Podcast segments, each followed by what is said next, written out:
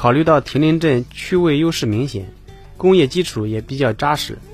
根据留改拆城市更新的总体要求，老镇区受规划影响，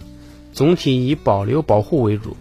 公共设施和新建住宅项目实施缓慢，嗯，已经难以满足城市化发展的需要。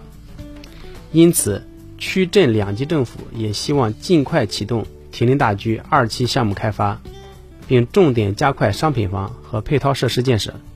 以满足群众需求，促进亭林镇产城融合发展。由于大型居住社区是以保障性住房建设为主，并以市属保障房建设为前提，嗯，选选址规划由上海市人民政府审批。并由市政府统筹管理项目建设。自2017年以来，我区也在积极与市级对接，争取尽快启动亭林大居二期项目开发建设。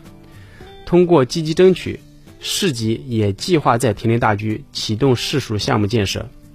目前，市级正在对亭林大居市属保障房建设需求进行评估，并研究相关政策落地。我们区。正在开展项目建设前期准备工作，重点推进规划优化调整、土地储备前期工作，并结合大居建设管理相关政策，研究开发模式，积极对接争取市级政策支持和落地。嗯。